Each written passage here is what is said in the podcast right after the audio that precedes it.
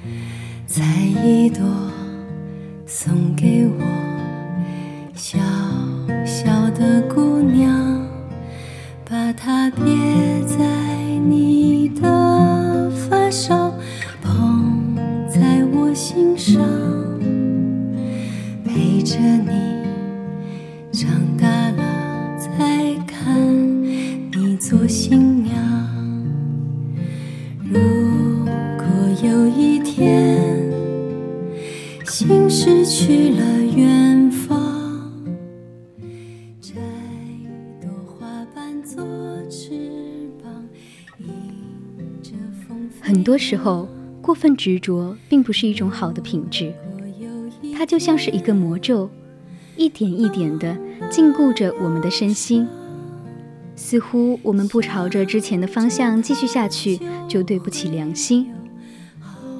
执着本身是一种可贵的品质，但凡事都会有一定的限度，执着也是一样。亲爱的听众朋友们。大家中午好，这里是 FM 幺零零 VOC 广播电台为您带来的直播节目《青春二三事》，我是主播宝娇。大家如果有想对主播说的话，或者想要与主播分享我们的故事和心情，都可以通过 QQ 微信告诉我们，也可以加入我们的 QQ 听友四群二七五幺三幺二九八，与我们一起讨论。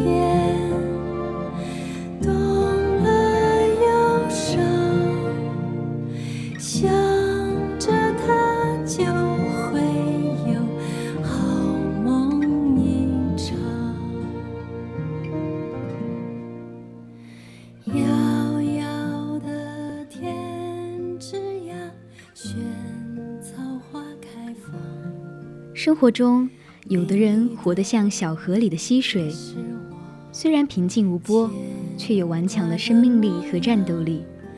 他能够经受暴风骤雨的侵害，也可以坦然面对夏日骄阳的炙烤。他从来不在乎世界会有多少变化。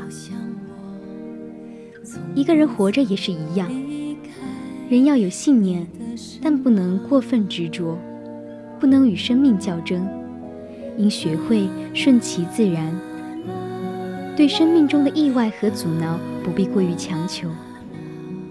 也许只有这样，才能阻止自己生命脚步快点抵达终点。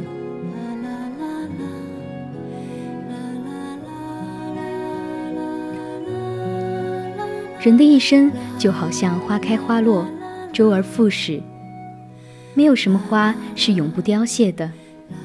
对待上天的安排，我们应该顺其自然，千万不能太过执着。太较真是一种疼痛，一种心魔，它不断侵蚀我们内心简单的快乐，最后我们只能满身疲惫的倒下。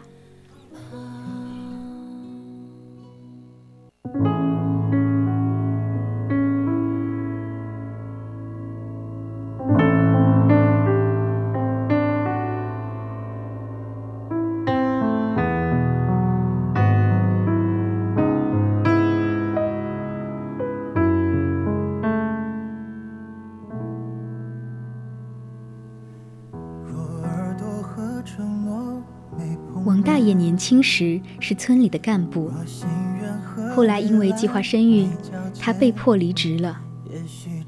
离职的时候，他已经快五十了。在那一瞬间，他觉得生活好像没有了希望。他一直不肯承认自己已经变成了跟隔壁大婶一样的百姓。他觉得自己还是支部书记。他经常会去政府与上级领导说话，说自己的苦闷，说自己无所事事，说自己孩孩子上学没学费，希望领导能给自己解决。领导无奈。你现在已经离职了，不是干部。这些事情你能自己解决就自己解决，不能自己解决就找你们村里的干部。王大爷固执地说：“我不相信他们，我只相信我自己当干部的能力。”王大爷每次都去政府闹，刚开始。大家还看在他是老干部的份上跟他聊聊，但时间一长，大家都清楚了他的脾气，晓得他很执着，便能躲就躲，能避开就避开。在平日生活中，王大爷总是对自己被迫离职的事情耿耿于怀，十分较真。他在家里动不动就说：“如果我还是村里的干部，那村里肯定不是现在这样。”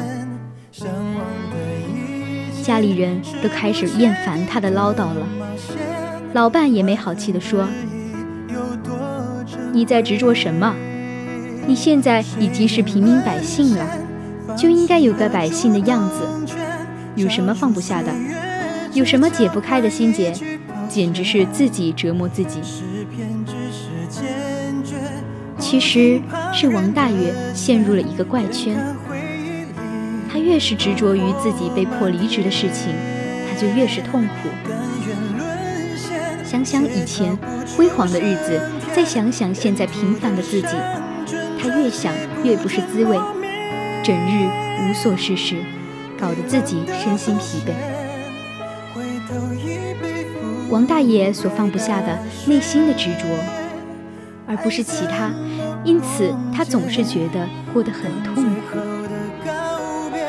如果他真的放下内心过分的执着，以正常的心态回归到一个平民百姓的身份，他会觉得生活依然充满阳光。放弃了主动权，交出岁月，只交换一句抱歉。诗篇只是坚决，不听旁人的劝，眼看回忆里烽火漫天，甘愿沦陷，却逃不出升天。沿途的伤转转写不准磨灭，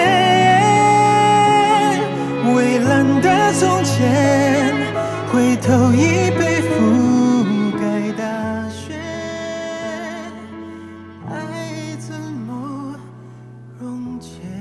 有些事情既然已经发生了，毫无回旋的余地，那我们就学会接受吧，而不要太过于执着。过分执着只会让自己更加疲惫，不如放轻松，给自己一个舒适的心灵环境。人生需要有信念，这样我们的生命才有前进的方向。但是，信念只有与自己合拍的时候，才能更好的发挥出引航员的作用。如果我们希望与别人合作，自己已经明确的表达清楚意图，而对方却毫无回应，在这样的情况下，与其继续留下来攻坚，把时间花在这条硬骨头上，不如转身离去，把精力用来寻找新的目标。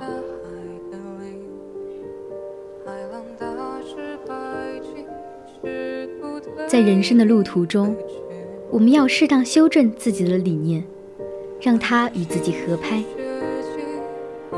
对于某些不切实际的想法，我们不应该太较真、太执着，而要学会放弃。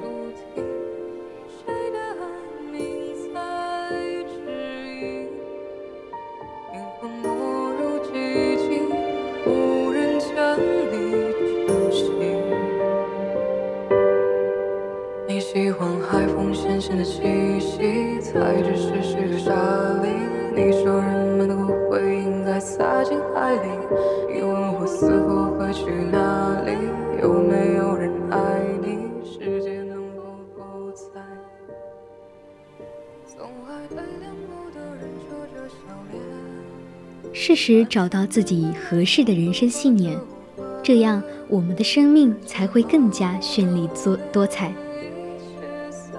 柏拉图曾说：“有些人的遗憾莫过于坚持了不该坚持的，而放弃了自己不该放弃的。”坚持是一个鼓动人心的词。每每在我们不能继续的时候，头脑中就会冒出“坚持”这个字眼。但是，我们有想过吗？所有的坚持都一定有用吗？实际上，我们并不明白，有些坚持是无谓的。理智的放弃比无谓的坚持更加明智。生活中，有的人在坚持着，一直在坚持着，但他能坚持到什么时候呢？坚持是为了什么？我们不得而知。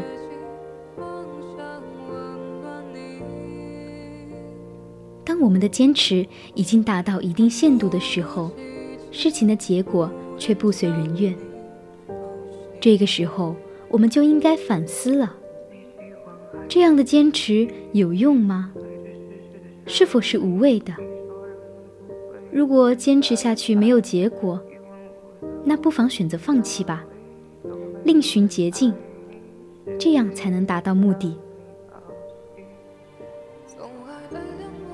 马家鱼很漂亮，银色的皮肤，燕尾，大眼睛。平时生活在深海中，春夏之际交流产卵，随着海流找到浅海。渔人们捕捉马家鱼的方法。非常简单，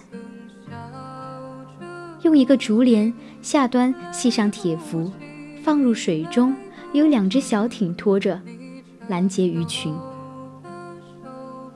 但马家鱼的个性很强，不爱转弯，即使闯入罗网之中，也不会停止。所以，一直前仆后继陷入竹帘孔中，孔收缩得越紧。马家鱼就越被激怒，瞪起眼睛，更加拼命向前冲，结果被牢牢卡死，被渔人所获。在生活这张大网中，我们又何尝不是那一只只马家鱼呢？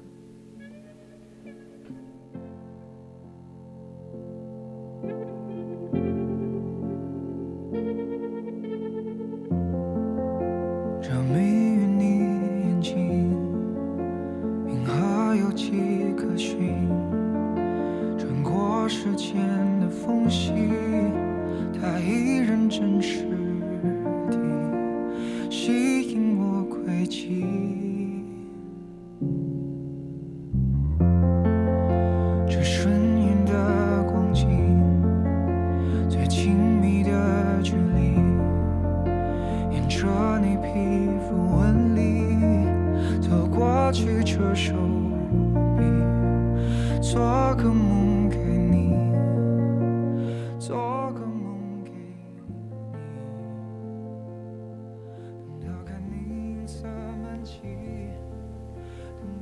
当我们在抱怨人生越走越窄，看不到未来的希望时，我们总是坚持一些无谓的东西，习惯在以前的老路上继续走下去。结果，我们有了跟马家鱼一样的命运。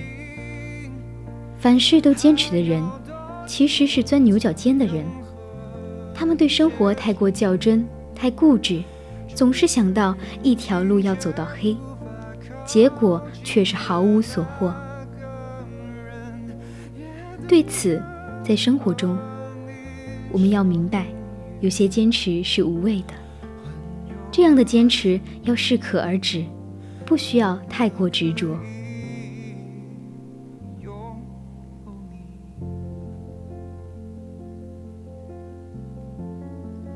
二零零四年雅典奥运会，刘翔以十二秒九一的成绩夺冠，成为亚洲第一位田径直道项目奥运冠军。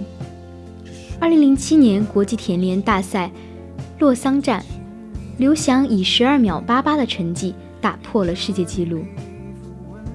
大家都把这个目光聚集于飞人身上，把所有的希冀都投向了二零零八年的北京奥运会。然而，在北京奥运会男子一百一十米预栏赛，飞人刘翔在出场之后突然宣布退出比赛。作为卫冕冠军，中国田径最大夺金点，刘翔退赛令人唏嘘。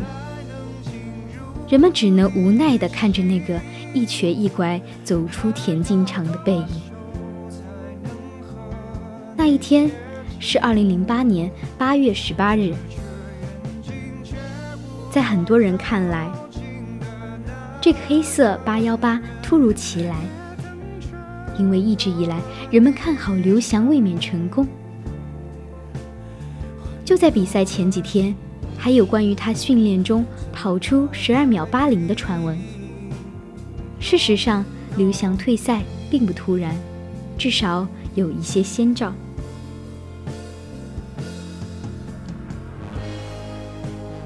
从年初冬训起，刘翔腿部肌肉就出现不适。经过一系列调整之后，他参加了两站室外比赛，都拿到了冠军，但是成绩并不理想。最好的一次仅跑出了十三秒一八。然而，这两站比赛进一步加剧了刘翔腿部的不适。之后，他便放弃了美国的两站比赛。对于跨栏运动员来讲，臀大肌和起胯腿的脚踝是最容易受伤的地方。刘翔则因为受伤不得不退赛。应该说，这是刘翔那几年成绩最糟糕的一次。不过，刘翔本人对于退赛看得很开。他说：“每个人都会碰到挫折，只是我前前进的路上一直都比较顺利，没有碰到过挫折，所以大家觉得比较严重。我觉得我很快就走出来了。人生总有起伏，是不可能一帆风顺的。虽然在万众瞩目的情况下宣布退赛，难免会让人扫兴。”有的人甚至还发出了唏嘘之声。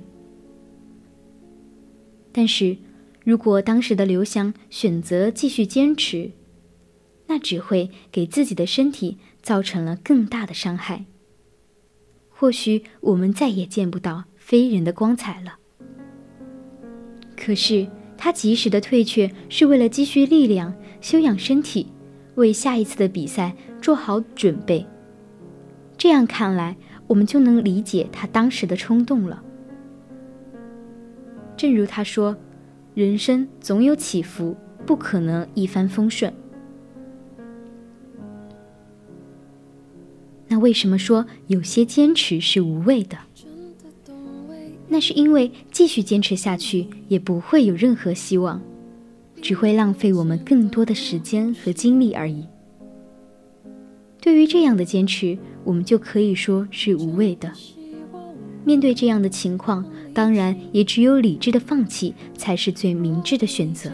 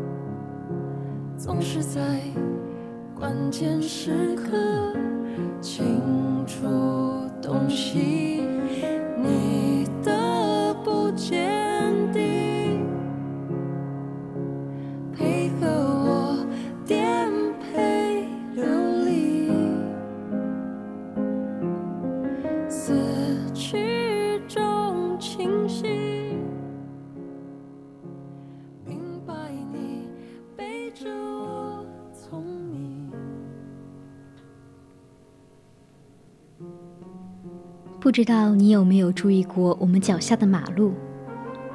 没有一条路的方向是既定不变的。在遇到高高的山脉的时候，它也总是绕道而行。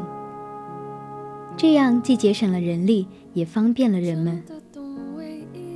在不同的马路之间，总会有交叉的时候，那意味着你可以换一个方向。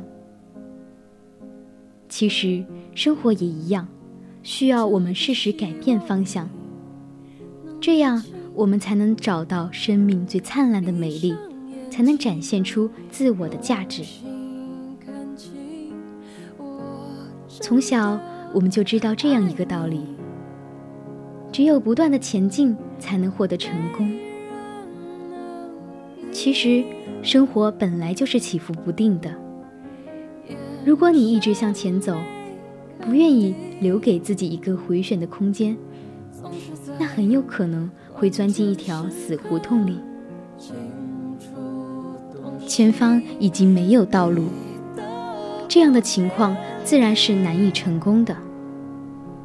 不过，大多数人并不懂得这个道理，他们只会一个劲儿地向前冲。有一股头撞南墙也不回头的势头。虽然我们欣赏这样的决心，但并不赞赏这样的行为。如果在前进的路途中，我们没能给自己留下一个回旋的空间，就等于犯了孤注一掷的错误，结局往往是悲惨的。人们总是觉得，在前进时，若是选择退却，那就意味着放弃，意味着软弱，意味着失败。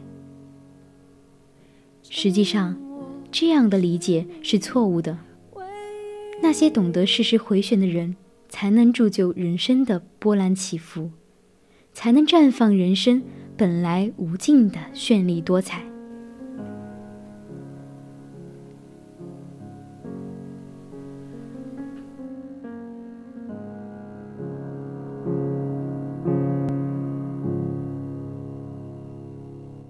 或许只有你懂得我，就像被困住的别说。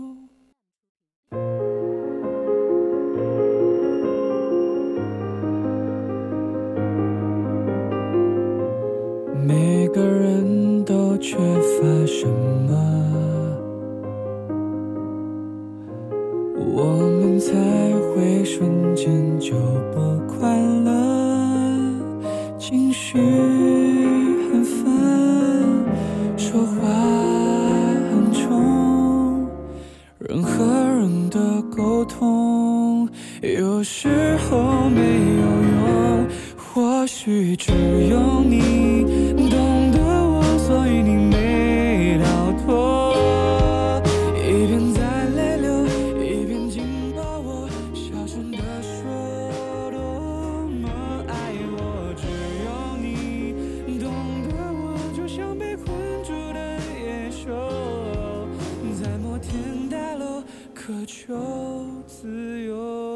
在生活中，不要太较真，理智的放弃才是最聪明的做法。当我们发现前方已经无路可走时，就要学会退却，选择另外一条路，而不是等到自己撞得头破血流才放弃，这是相当愚蠢的。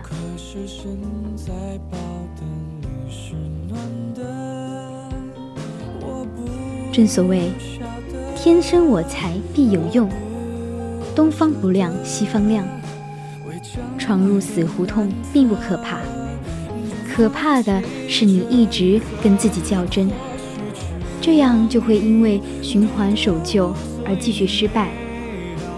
转弯是为了寻找更好的道路，以便前行，而并不是一味逃避。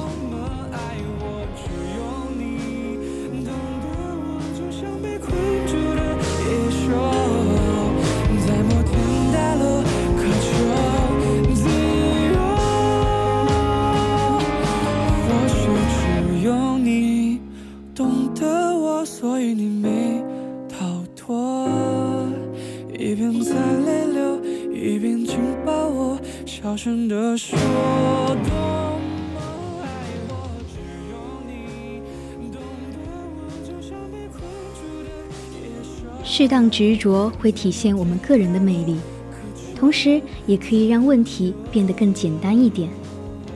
但若是不顾一切的执着，太过分的执着，则会不自觉地将自己的身心束缚。人生里有多少内心的执着，就有多少痛苦。若想摆脱痛苦，就必须从所有的执着里逃离。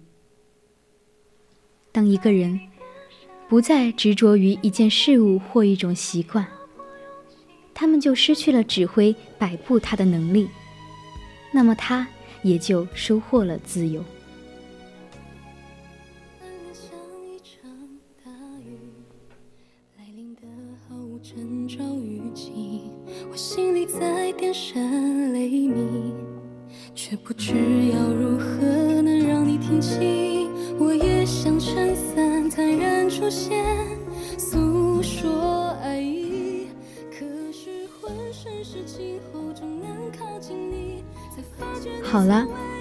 已经是北京时间的十二点五十九分，今天的青春二三事到这里就要结束了。我是主播鲍娇，我们下期节目再见。